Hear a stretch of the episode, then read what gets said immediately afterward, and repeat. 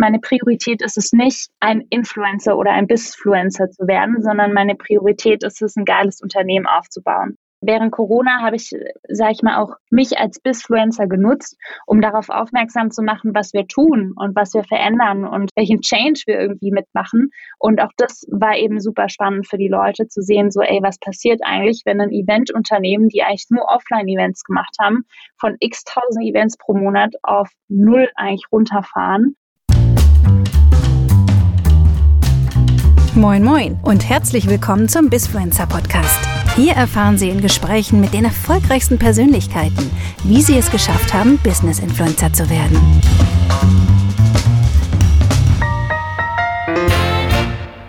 Hallo zusammen zur heutigen Bisfluencer Podcast Episode. Ich freue mich heute auf ein Gespräch. Darauf freue ich mich schon ganz lange, weil diese Dame hatte ich schon lange auf meiner Liste und jetzt haben wir sie hier. Hallo Amy Sarah Carstenden. Hallo, ich freue mich sehr dabei zu sein. Echt cool, dass das geklappt hat. Ich habe deine Story schon länger verfolgt, weil wir auch in einem ähnlichen ähm, oder zumindest in einem ähnlichen Zielgruppen unterwegs sind und habe von Anfang an ähm, mitbekommen, verfolgt, was ihr so macht und bin deswegen auch ganz begeistert, jetzt mit dir sprechen zu kommen, weil ich natürlich auch so die Entwicklung gesehen habe, die ihr gemacht, ähm, gemacht habt. Aber erzähl doch selber einfach mal kurz, äh, wer du bist, was du machst, was das, ähm, was du für ein Geschäft hast. Super. Also, ich bin Amy, 31 Jahre alt, wohne jetzt seit fast über elf Jahren in Berlin, habe aber immer wieder mal zwischendurch gependelt, auch Richtung NRW und habe ursprünglich mal BWL studiert, war dann bei Axel Springer, bei Bertelsmann, bevor ich mich dazu entschieden habe zu gründen. Ich komme aus dem Schwarzwald, meine Mama ist Kanadierin, daher auch mein Name, das werde ich immer wieder gefragt. Und im Herbst 2016 ähm, war es dann soweit, also eigentlich genau vor vier Jahren, dass ich mich dazu entschieden habe, Unternehmerin zu sein. Und eigentlich wollte ich das nie werden, weil meine Eltern sind alles Unternehmer. Ich bin auch zum Beispiel in der Kneipe groß geworden und meine Eltern haben eigentlich immer das gemacht, worauf sie Lust hatten. Und davon habe ich immer gelernt, dass man Mut haben kann, einfach die Dinge zu tun, auf die man mal Lust hat, dass man aber auch ordentlich auf die Schnauze fallen kann. Und ähm, das war doch eine ganz schöne Achterbahnfahrt von einer Einzimmerwohnung in ein Haus, in eine Dreizimmerwohnung, wieder in eine Einzimmerwohnung, dass ich damals gedacht habe, ich mache Konzernkarriere und Sicherheit ist das, was mir am allerwichtigsten ist. Und den Weg habe ich wäre auch noch eine Alternative gewesen. Ja, richtig. Und den Weg habe ich damals eingeschlagen, habe aber dann irgendwann mal gemerkt, so mein Entrepreneurherz schlägt da einfach höher. Und ich habe dann mit meinem Mitgründer David eben ähm, vor vier Jahren Art Night gegründet. Und Art Night sind Malkurse, die in Bars und Restaurants stattfinden, angeleitet sind von lokalen Künstlern mit maximal 25 Teilnehmern und wo man die Möglichkeit hat, selbst ein Bild auf einer Leinwand zu malen mit Acrylfarbe und das dann mit nach Hause zu nehmen coole Story schon mal. Das äh, finde ich spannend, aber können wir gleich nochmal gleich noch mal zu sprechen, auch vielleicht, was deine Eltern dazu beigetragen haben. Kannst du mal mit Artnet nochmal, das hört sich jetzt, wie du das formulierst, so ähm, weniger an, als es wirklich ist, wenn man sich das mal genau anguckt und was ihr mittlerweile für ein Rad dreht. Vielleicht kannst du mal nochmal erzählen, wie sich so, ähm, was ihr jetzt alles, alles macht und was da vielleicht dranhängt, dass man das besser ähm, verstehen kann. Ja, also seit vier Jahren sage ich immer wieder, wir machen Malkurse. Ähm, und das haben wir auch immer bewusst gemacht, weil am Anfang waren wir ehrlich gesagt so ein bisschen gekränkt, weil keiner Malkurse so cool fand wie wir. Und dann haben wir das irgendwann mal einfach beibehalten. Aber um einmal einen kurzen Überblick zu geben zum Unternehmen. Also es gibt die Artnight GmbH, vor vier Jahren gegründet. Wir sind inzwischen ähm, 67 Mitarbeiter, ansässig in Berlin. Wir sind mit Artnight in wow. fünf Ländern ähm, und bringen jeden Monat, also das war jetzt so Stand vor Corona, circa 30.000 bis 40.000 Menschen zusammen, Boah. die eben ein Bild auf Leinwand malen. Das heißt 30 oder 40.000 Kursteilnehmer pro Monat. Genau. Wahnsinn. Die malen. Ähm, Genau, und eben das unter Anleitung von richtig, richtig coolen Künstlern. Und das machen wir sowohl halt in Bars und Restaurants, wo Einzelpersonen sich online ein Ticket buchen können, ähnlich wie so ein Kinoticket. Und man wählt sein Motiv aus, aber wir machen auch viele Team-Events, Junggesellenabschiede und Co. Und das, was ich, äh, was uns so am meisten begeistert eigentlich an Artnet, ist, dass wir sowohl Menschen mehr dazu verhelfen, wieder kreativ zu werden und sich auch zu mhm. trauen, wenn man so das letzte Mal in der Schule gemalt hat. Und auf der anderen Seite ähm, auch wirklich Workshop-Leiter unterstützen, die einfach ein tolles Talent haben, eine tolle Leidenschaft haben, die sie einfach an die Teilnehmer weitergeben können. Und das ist mhm. in der Combo, in einer schönen Atmosphäre, ein ziemlich cooles Event. Und ähm, jetzt kann ich ewig weitersprechen, aber um es einmal kurz zu machen, als wir so das Fundament gebaut haben, um eigentlich Events ähm, skalierbar umzusetzen und das eben anders als eine Eventagentur, weil wir sehen uns da ganz klar als Tech- und Marketing-Company.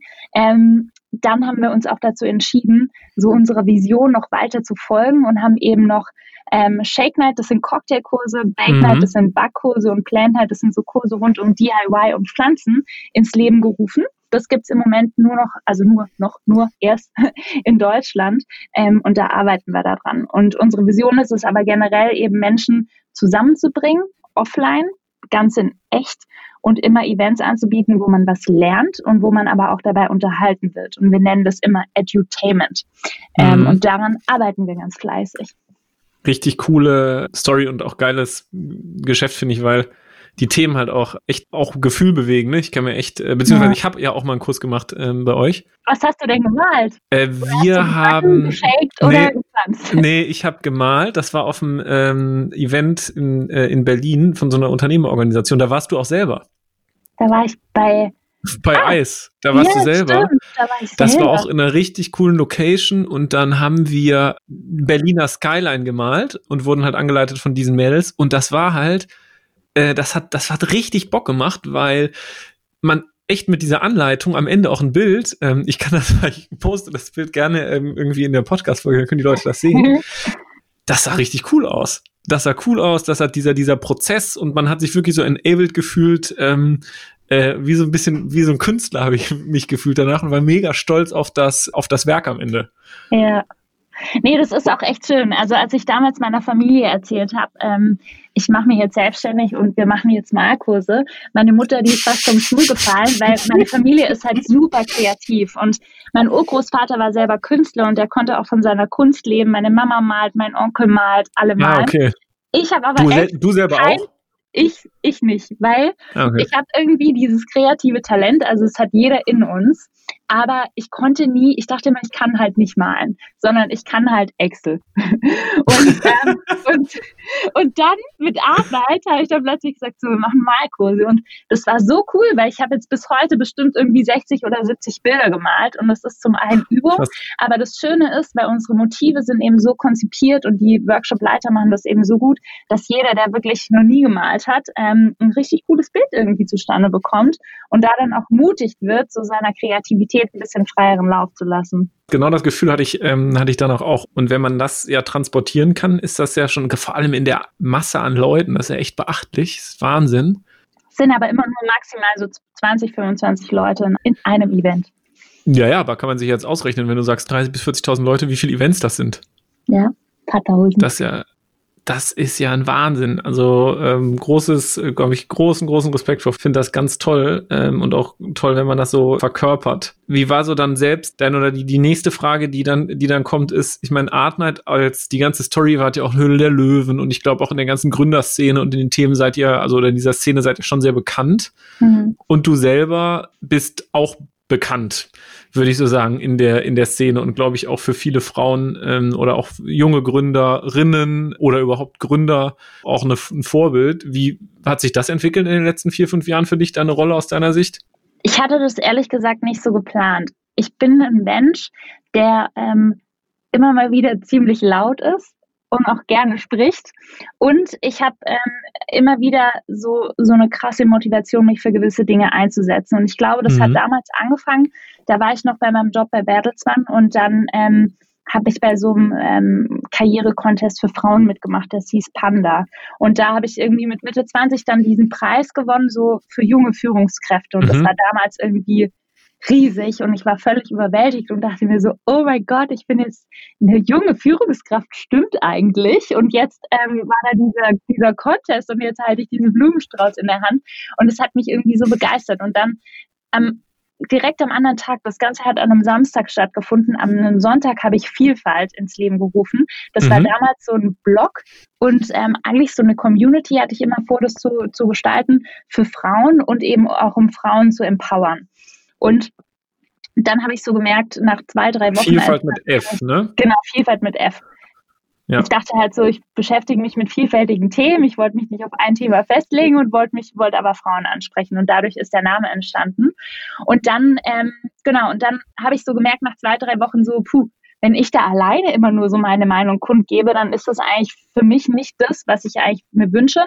Und dann hat sich das wirklich zu so einem Bloggesin entwickelt, wo eben mehrere mhm. Frauen ähm, auch Content geschrieben haben, ihren Input gegeben haben. Wir haben ganz viele Events gemacht, um Frauen zusammenzubringen und das weniger mit so einem hardcore-feministischen Ansatz, sondern da ging es auch wirklich darum, ähm, einfach sich gegenseitig zu empowern, sich auszutauschen. Weil was mir ja. damals eben aufgefallen ist, ist, dass halt es gab da nicht so viel Frauennetzwerke oder so. Und das war so der erste, das erste Mal, dass ich so ein bisschen in der Öffentlichkeit dann stand, ähm, auch so als äh, junges, blondes Mädel irgendwie bei Bertelsmann in einer Führungsposition, ohne das jetzt irgendwie klein zu machen, aber es war damals auf jeden mhm. Fall so. Und da habe ich Vielfalt gegründet und dann, als ich Artnight gegründet habe, habe ich einfach so gemerkt, boah, ich kann eigentlich nicht wirklich zwei Sachen von Grund auf parallel aufbauen. Mhm. Dann habe ich Vielfalt so ein bisschen in der Öffentlichkeit ruhen lassen, habe aber trotzdem noch ganz eng mit vielen Frauen zusammengearbeitet und so Mentorship ins Leben gerufen. Und dann war es erstmal ruhig. Also dann das erste Jahr bei Artnight waren weder David noch ich irgendwie in der Öffentlichkeit, weil wir auch gesagt haben, wir schließen uns ein, wir arbeiten dran. Ernst genommen, ehrlich gesagt, in der Gründerszene hat uns auch keiner weil alle halt dachten, Ach, ja, was machen die für Malkurse? Wollte auch keiner über uns berichten oder so. Und das kam dann das erste Mal, als wir bei Hülle der Löwen teilgenommen haben. Ah, okay. Und da war es aber auch eher so, dass wir eigentlich uns so ein bisschen Abstand gehalten haben von der Gründerszene, weil wir gesagt haben, das erreicht nicht unsere Kunden. Und ich glaube, wenn ich jetzt nochmal so zurückkomme, wie das irgendwie gekommen ist, dass, dass ich da so in der Öffentlichkeit stehe, ist, ähm, ich sage gern meine Meinung und ich, ähm, wie gesagt, ich habe vorhin schon gesagt, ich bin auch ganz manchmal gerne laut und zeige auch gerne, was wir tun und setze mich dafür ein, wofür ich mich begeistern kann und wofür ich stehe. Und danach hat sich das dann entwickelt, also eher aus der Zielgruppe heraus, weil wir halt unsere Produkte, unsere Events promotet mhm. haben, weil ich viel mit den Workshop-Hosts auch irgendwie auf Instagram und Co. gemacht habe.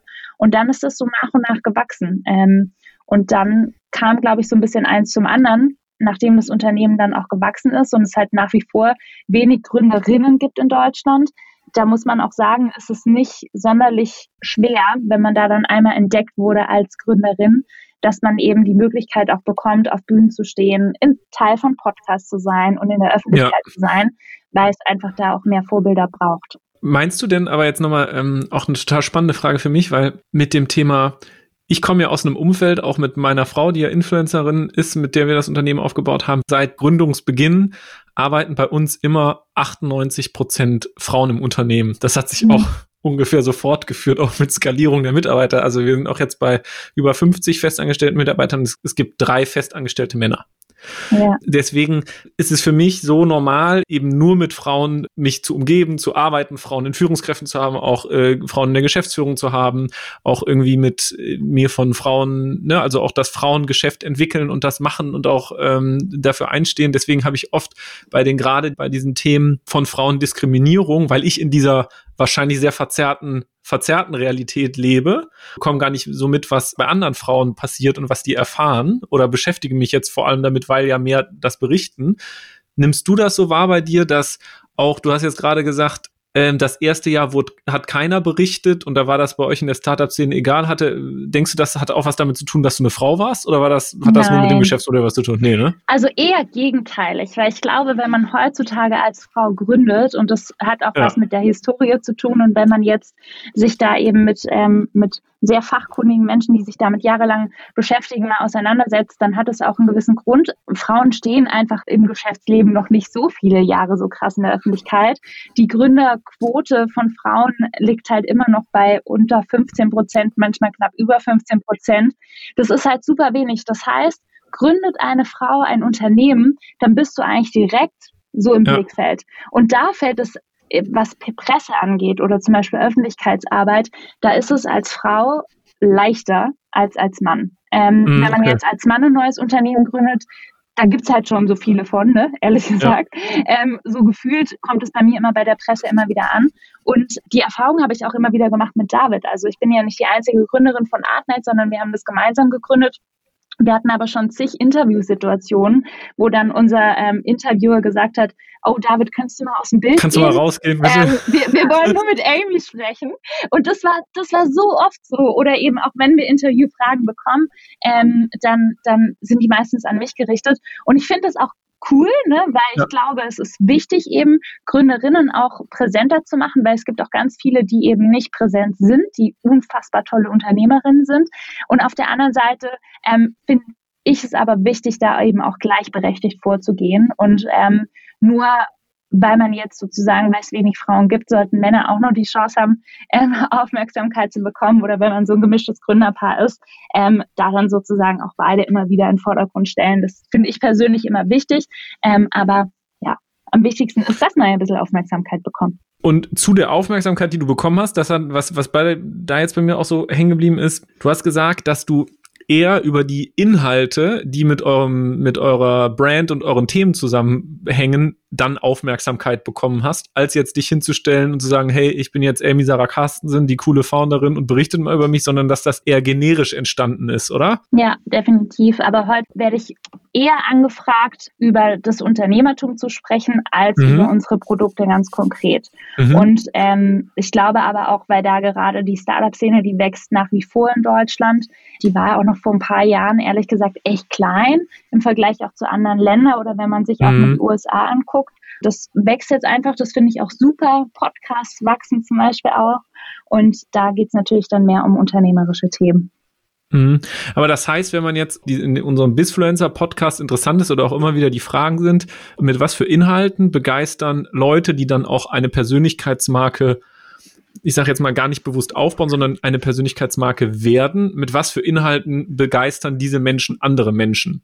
Und das mhm. heißt ja quasi, dass du erst über deine intuitiven und der Marke dazugehörigen Themen Erreichbarkeit aufgebaut hast und jetzt über andere Themen dann, dann sprichst in einem anderen Kontext, oder? Du hast, ähm, das bedeutet ja eher oder spricht ja eher dafür, sich am Anfang, weil viele machen sich ja so viele Gedanken, was poste ich, was mache ich für Inhalte, mir geht's ja ähnlich, mhm. ähm, einfach nur die Sachen zu machen, die authentisch sind in der Phase, wo man sich gerade befindet. Ja, Content ist so schnelllebig.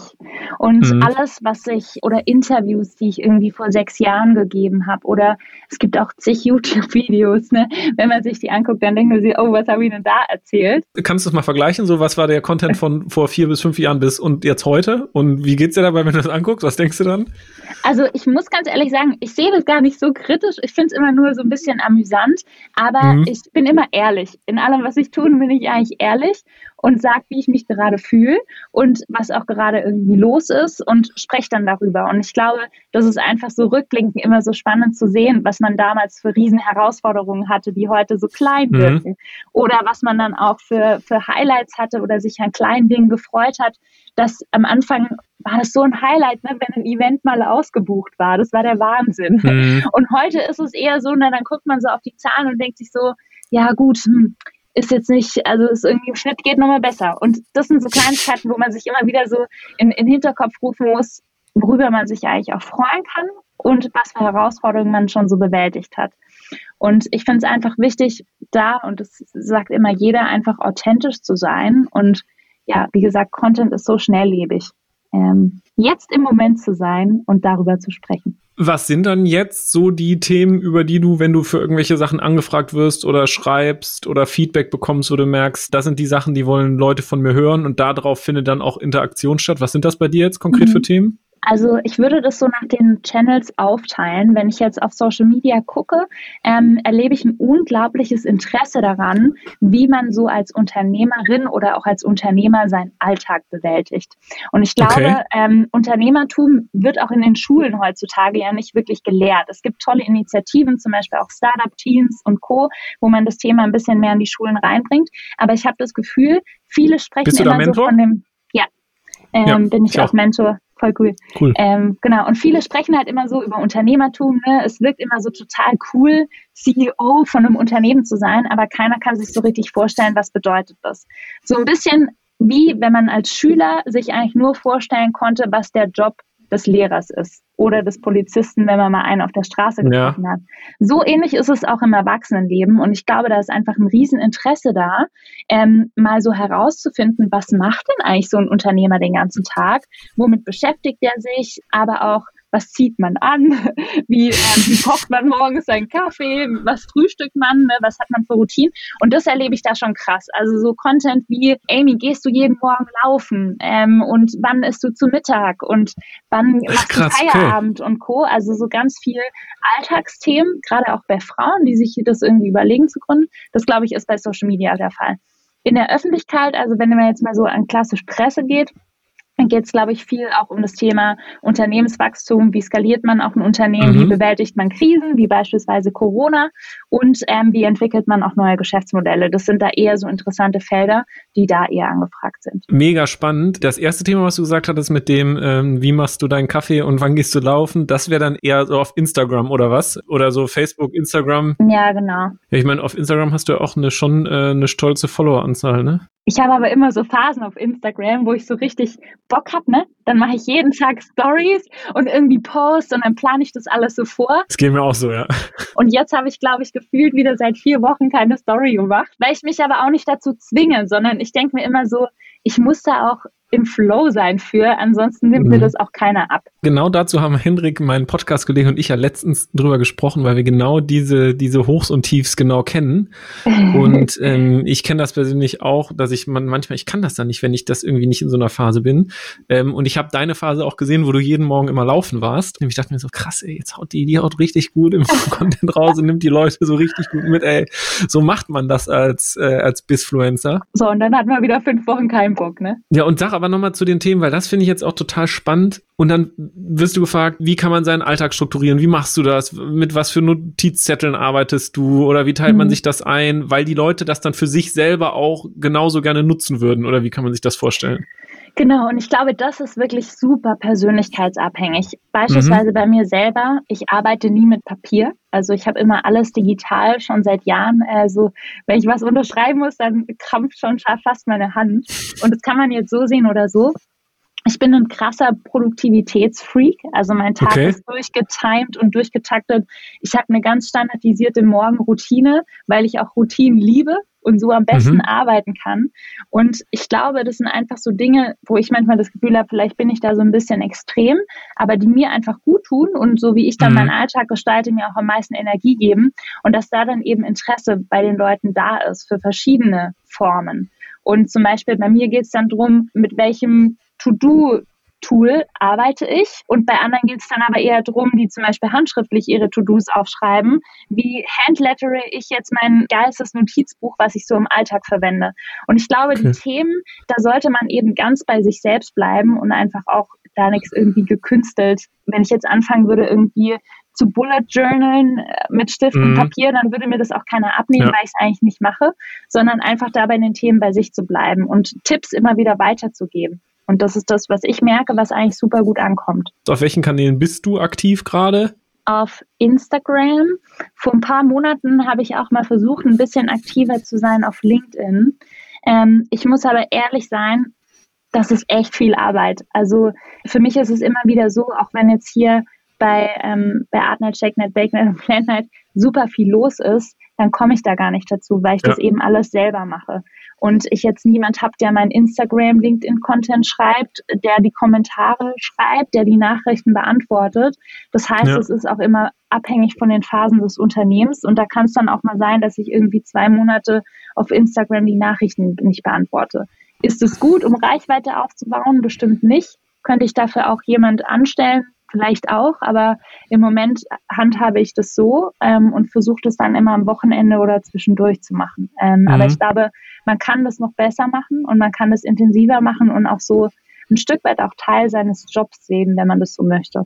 Was jetzt für dich am intuitivsten so wäre, Content zu posten, ist dann Instagram wahrscheinlich, ne?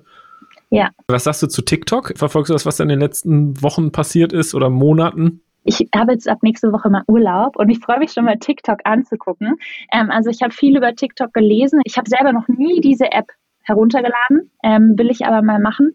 Und ich bin auch gespannt auf die Entwicklung. Also da gibt es ja auch viele zweigeteilte Meinungen, wo TikTok überall schon gesperrt wird, wie TikTok irgendwie weitergeht, ob TikTok Instagram ablöst und Co. Ähm, da bin ich ganz gespannt, aber ich glaube, solche neuen Plattformen ähm, sollte man sich auf jeden Fall angucken. Und wenn der Content passt und wenn man auch ja, wie gesagt, Lust darauf hat, dann sollte man da auch aktiv sein. Und das, was wir uns bei TikTok im Moment auch überlegen, wenn ich jetzt mal auf unsere Produkte zum Beispiel schaue, mhm. gibt jetzt auch so eine neue Section auf TikTok, wo man eben so Lernvideos hat, ne, oder mhm. so How-Tos ja. hat.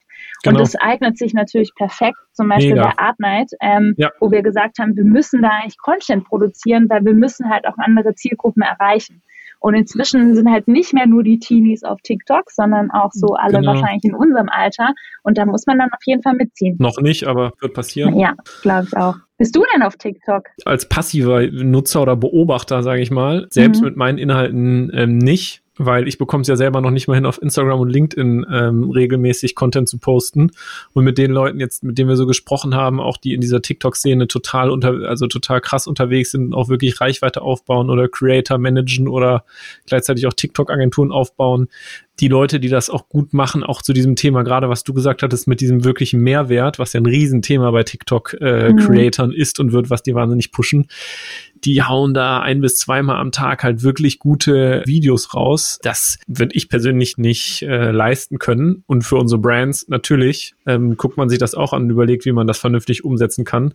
Deswegen hatte ich auch gefragt, bei euren Themen sehe ich das auch total, auch mit Artnight. Und äh, aber auch, vielleicht sehen wir dann ja in zwei oder drei Wochen Amy Sarah Carstensen auf TikTok als Influencerin, die Produktivität-Tipps für äh, wie hau ich meine To-Dos gut in einem Tool äh, rein. Es gibt ja unendlich viele, ich habe mir das auch mal angeguckt, diese Mehrwert Creator auf TikTok gibt's ja zu jedem Thema, ne? Ja. Zum Lebenslaufcoach, den HR-Coach, ist Wahnsinn. Das war mir gar nicht so klar, ähm, was da alles gibt an, äh, an Creatoren. Ja, dann fange ich damit mal an. Ausprobieren werde ich es auf jeden Fall. Folgt mir bald auf TikTok. ja, wir post, posten wir dann auf der Seite, wie der Kanal ist, dann können Sie das alle angucken. Jetzt lass uns nochmal zu einem Thema zurückkommen. Was sind denn die Themen, wo du merkst, das macht mir selber am aller, allermeisten Spaß? Also da muss ich jetzt nicht großartig überlegen. Da komme ich in einen, in einen Zustand, wo ich einfach nur Bock habe und Spaß habe, meine Inhalte zu teilen. Das mache ich am allerliebsten, wenn du dir frei aussuchen könntest. Sind es eigentlich drei Themen? Das erste Thema ist, wie gesagt, sind so Produktivitätsthemen. Ähm, und da probiere ich auch immer wieder Neues aus. Ich bin jetzt insgesamt drei Wochen, habe ich es durchgehalten, morgens um fünf aufzustehen, weil da gibt es ja zum Beispiel diesen 5 AM Club. Ja. Inzwischen ist es immer so 5.30 Uhr geworden und Boah. da habe ich es jetzt auch eingependelt. Also solche Dinge auszuprobieren und zu teilen, das finde ich spannend. Ja. Das zweite Thema sind alle Themen so rund um Leadership, ähm, weil mhm. ich finde, so als Führungskraft kann man sich gar nicht, also da hört man einfach nie auf zu lernen und es gibt immer wieder neue Situationen, neue Dinge, die man dazu lernen kann, die man anders machen kann, mhm. die man besser machen kann. Und das ist auch eben ein Thema, wo ich super leidenschaftlich bin, auch was so empathisches Leadership angeht. Mhm. Und das dritte Thema sind auch ganz ehrlich so unsere Produkte. Also ich mhm. hatte selbst nie ein Hobby, was ich sehr lange verfolgt habe, weshalb ich ein Riesenfan immer davon bin, neue Dinge auszuprobieren und so Kurzzeit-Hobbys zu entwickeln. Mhm. Wahrscheinlich denkt sich auch jeder gerade, was habe ich das letzte Mal für ein Set gekauft? Entweder wollte ich Kombucha selber machen oder ich wollte dann mhm. ähm, irgendwie den perfekten Kaffee kochen oder ich habe ein Set bei Nanunana und Co. gekauft, um zu malen. Also da gehöre ich genauso auch dazu. Mhm. Und da eben von zu berichten, zu zeigen, was man lernen kann in kurzer Zeit, das begeistert mich auch. Und die drei Themen fallen mir ziemlich leicht. Was cool. mir nicht so leicht fällt, sind dann bin halt auch nicht so eine Fashionista, ne? also da mhm. dann irgendwie zu sagen, so was habe ich jetzt heute an oder so ein Fashion Haul, das kann ich eher nicht. Ich kann auch mich nicht gut schminken, also das sind ja trotzdem so Themen, die gerade auf Instagram und auf Facebook krass viele Frauen auch anspricht und inspiriert. Das sind eher nicht so meine Felder, sondern geht eher so ein bisschen in eine trockenere Richtung, außer ich backe. Dann äh, poste ich das auch gerne. Hast du denn für dich, weil Themen sind ja mega und da merkt man ja auch, dass du das total ausstrahlst und deine Begeisterung dafür. Hast du das für dich denn in so einer Strategie auch irgendwie jetzt überlegt, dass du sagst, das möchte ich in der nächsten Zeit irgendwie mehr machen, jetzt wo du sagst, okay, das Business ist auch auf einem anderen Level als vor noch vier, fünf Jahren, wo es auch vielleicht gar keine Zeit gab oder es gar nicht mhm. angebracht war, weil wirklich auch operatives Geschäft krass gemacht werden musste, dass du jetzt für dich sagst, in den nächsten ein, zwei Jahren möchte ich das als Personal Brand und als Bisfluencer auch weiter angehen und auch dir eine Strategie für sowas überlegt oder sagst du, das mache ich jetzt einfach so, wie es kommt? Eine Mischung aus beidem. Also ich mhm. bin jemand, der schon sehr gerne plant und es auch sich strategisch anguckt und das hatte ich auch schon gemacht. Dann kam Corona und dann sieht die Welt eben wieder anders aus ja. und ich würde das gerne tun, aber nur, wenn es die Zeit auch zulässt. Meine Priorität ist es nicht, ein Influencer oder ein Bisfluencer mhm. zu werden, sondern meine Priorität ist es, ein geiles Unternehmen aufzubauen. Und ähm, je nachdem, wie das dann einfach zusammenpasst und ob sich das dann immer wieder gut ergänzt, das werden wir dann mal sehen. Aber ja. ich bin auch ein Fan davon, wenn man was macht, das eben gescheit zu machen. Und da bin ich im Moment zum Beispiel nicht so happy, weil ich eben immer wieder diese Phasen habe, da mache ich es, da mache ich es nicht, sondern da ein bisschen konsequenter zu sein, das habe ich mir definitiv vorgenommen für die nächsten Jahre. Ja, ich glaube, das ist auch ein Konflikt, den man ja, oder auch ein Unternehmer-Bisfluencer-Konflikt, den man ja auch total nachvollziehen kann oder den ja auch jeder, der unternehmerisch arbeitet, nachvollziehen kann, weil im Zweifel des Tages ändern sich einfach irgendwelche Umstände. Mhm. Und dann heißt es all hands on deck. So, ja. und dann, klar, kann man sich dann irgendwas überlegt haben, Strategien überlegt haben, wie man irgendwelchen Content posten möchte, aber dann sind vielleicht eher andere Dinge auf der Agenda auf den ersten zwei, drei Positionen. Ja, richtig. Und klar, Corona, das, das wird vielen Leuten so gegangen sein. Und ihr habt natürlich auch noch ein Geschäftsmodell, kann ich mir vorstellen, dass Corona für euch echt jetzt nicht ganz so angenehm war. Nee. Ich hoffe, dass es, ähm, dass es bald sich wieder ein bisschen normalisiert und wir dann back to normal gehen können. Ja. Aber beispielsweise während Corona habe ich sage ich mal, auch mich als Bisfluencer genutzt, um darauf mhm. aufmerksam zu machen, was wir tun und was wir verändern und welchen Change wir irgendwie mitmachen. Und auch das war eben super spannend für die Leute zu sehen, so, ey, was passiert eigentlich, wenn ein Eventunternehmen, die eigentlich nur Offline-Events gemacht haben, von x tausend Events pro Monat auf null eigentlich runterfahren. Mhm. Ja, was tut man eigentlich? Und das habe ich damals auch gemerkt, das war super spannend für die Leute zu berichten. Und es war auch für mich ein bisschen einfacher, das so in meinen Alltag zu integrieren, weil man sowieso zu Hause war ähm, mhm. und ähm, sich die Zeit nochmal ein bisschen anders aufgeteilt hat, als jetzt, wo ich zum Beispiel wieder zurück bin im Office. Mhm. Und was war in dieser Krisenzeit dann, was war da so für Resonanz von den Leuten drauf? Gab es dafür Feedback zu den Themen dann? Ja, also wir haben schon sehr viel positives Feedback bekommen, weil das, glaube ich, eben auch vielen sowohl Unternehmern als auch Nicht-Unternehmern so ein bisschen gezeigt hat, dass man immer eine Krise auch als Opportunity, also eine Möglichkeit nutzen kann, um Dinge zu verändern, um neue Dinge auszuprobieren, die dann zum Teil funktioniert haben, auch bei uns zum Teil nicht funktioniert haben. Aber allein dieser Wille und der Mut, Dinge auszuprobieren, um eine Krise zu versuchen, ins Positive zu schwenken, das war das, was, glaube ich, die Leute am meisten begeistert hat. Finde ich beachtlich, weil ich finde es halt gerade in solchen Phasen dann schwer. Ich meine, Philipp Westermeier von OMR, die haben das auch richtig, ähm, richtig, richtig geil, finde ich, die Leute so krass mitgenommen, was da gerade passiert ja. und da auch so ja. Mehrwert rausgeschlagen. Ich fand das so nahbar und, und offen, wie, wie die damit umgegangen sind und das finde ich, hat für die Brand am Ende des Tages noch so viel mehr gemacht, aber ich finde, das erfordert einfach auch wahnsinnig viel Mut und so Offenheit und auch irgendwo ja Verletzlichkeit, das so zu machen. Ja, definitiv. Man kann halt auch auf die Schnauze fliegen. Ich glaube, wenn man, wenn man den Weg zum auf die Schnauze fliegen, da dann auch einfach mal begründet oder die Leute auch mitnimmt, mhm. dann ist da nochmal ein anderes Verständnis für da. Und ich meine, wir sind immer noch ganz, ganz gut on track, aber es gibt viele andere Eventunternehmen, die hat es echt hart getroffen und die mussten jetzt zum Teil auch Insolvenz anmelden und sowas ist echt immer hart und die haben auch super viel ausprobiert. Und ich glaube, da ist dann einfach viel Verständnis da und die Leute denken sich so, hey, cool, wenn es vielleicht dann irgendwann wieder funktioniert, dann werde ich wieder Teil. Und genau das haben wir ja. eben auch versucht zu sagen. Zum Beispiel jetzt machen wir wieder Events, auch in ganz Deutschland, aber mit maximal zehn Leuten, mit einem Sicherheitskonzept und Co. und versuchen eben die Menschen wieder zu motivieren, bei unseren Events teilzunehmen oder auch live online bei den Events teilzunehmen. Aber das muss man erstmal auch bekannt machen. Und zum mhm. Beispiel, wir haben es nicht von heute auf morgen geschafft, dass wir x tausend Events hatten pro Monat, sondern das hat halt auch vier Jahre gedauert. Und dann kann man, ja. dann, dann denkt man auch so, jetzt machen wir das Ganze online, aber das ist eigentlich ein komplett neues Produkt. Und das schafft man auch gar nicht von heute auf morgen, dann zu sagen so, ja, jetzt machen wir jetzt auch wieder ein paar tausend Events im Monat, sondern dann sind es halt irgendwie 50, ähm, was immer noch ja. toll ist. Und ich glaube, da muss man einfach ganz offen sein und aber auch erklären, warum vielleicht manche Dinge funktionieren oder manche nicht oder warum der Preis sich verändert ähm, oder warum man nicht alles anbieten kann und ja, da einfach auch die, die Menschen, die Kunden und die Partner mitnehmen. Krass, was du beschreibst, weil ähm, klar, wenn auch die Geschäftsgrundlage einfach Offline-Event sind und die sind einfach mal weg, dann ist einfach mal Topline, Umsatz, Geschäftsgrundlage einfach mal komplett weg. 100 Prozent weg. Wahnsinn, aber Wahnsinn auch finde ich, wie du, also was du jetzt da so auch daraus berichtest und ähm, wie ihr dann damit auch umgegangen seid oder du auch.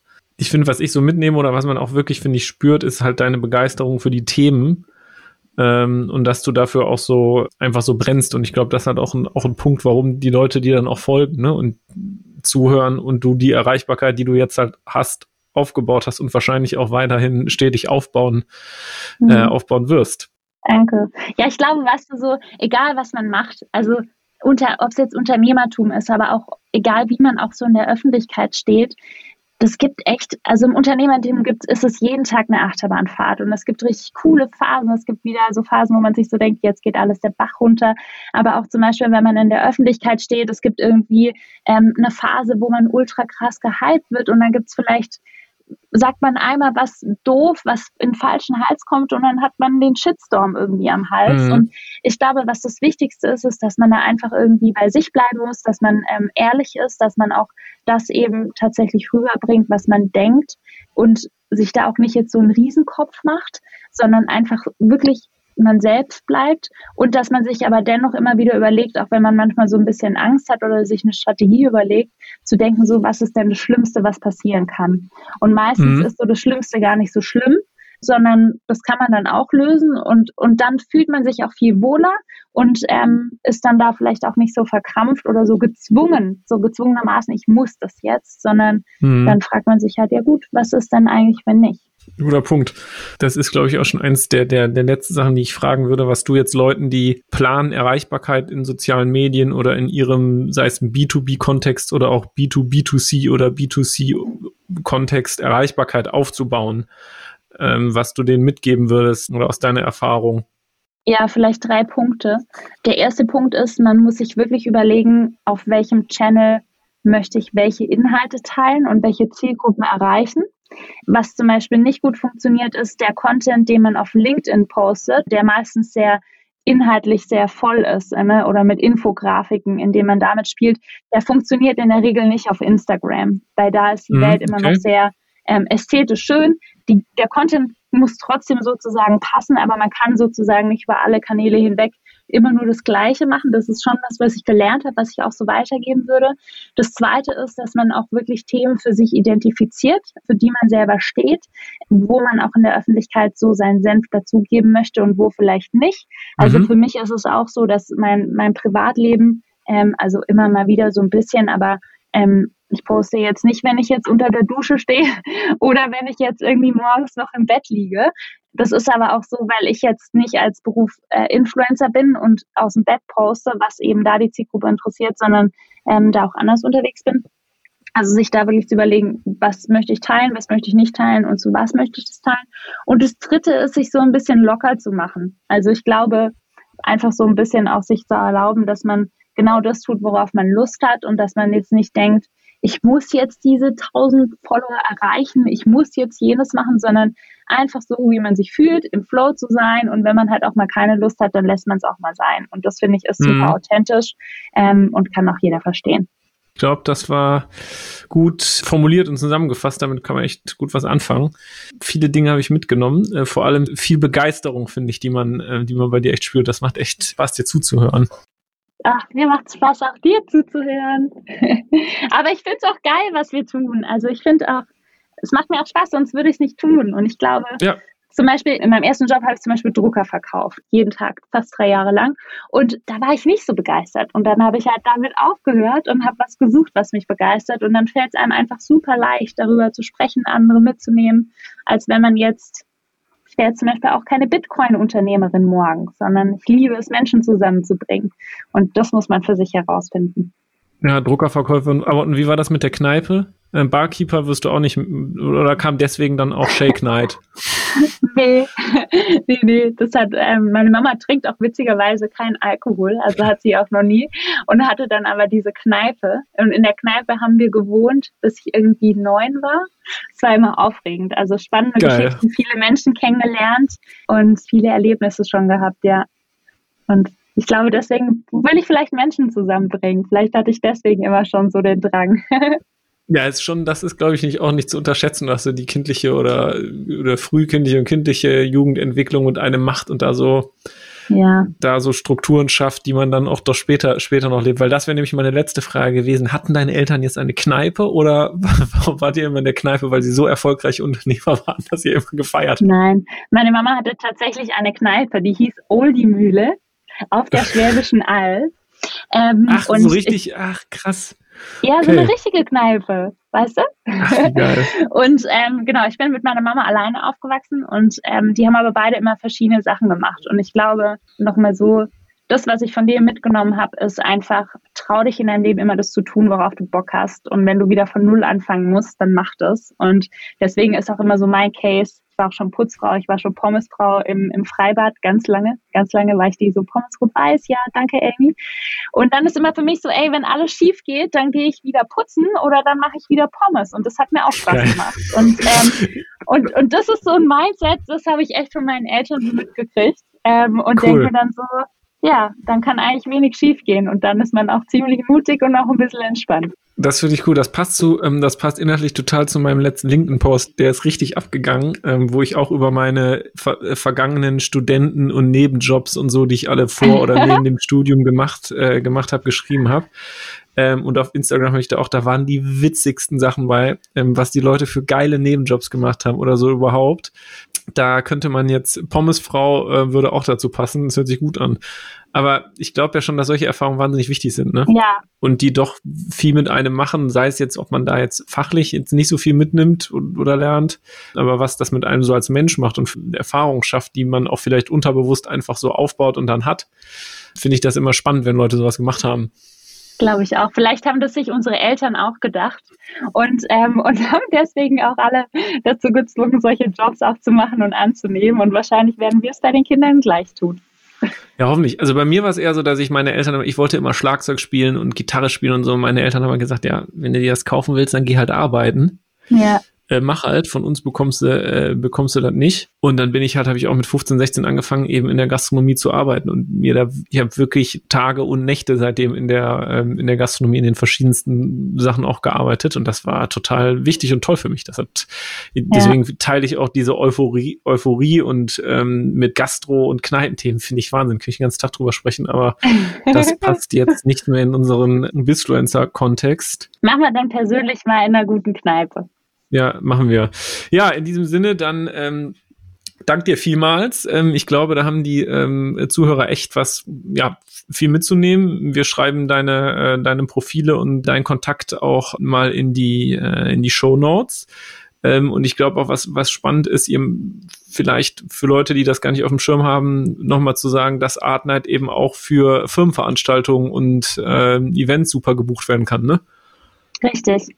Ähm, Gerade jetzt auch nach Corona, wenn man wieder sein Team zusammenbringen möchte, ist Art Night, Shake Night, Play Night, Bake Night sehr gut geeignet dafür. Ja, das kann ich auch nur sagen. Ich poste gerne mein Werk. Mein, hängt so, es hängt bei mir im Badezimmer. Das poste ich gerne. Können wir gerne da mal mitposten. Dann können alle Leute Sehr sehen, was für ein tolles Art Night Bild ich im Badezimmer hänge. Gut, Amy, dann cool. danke dir vielmals und dann ähm, auf Wiederhören. Auf Wiederhören.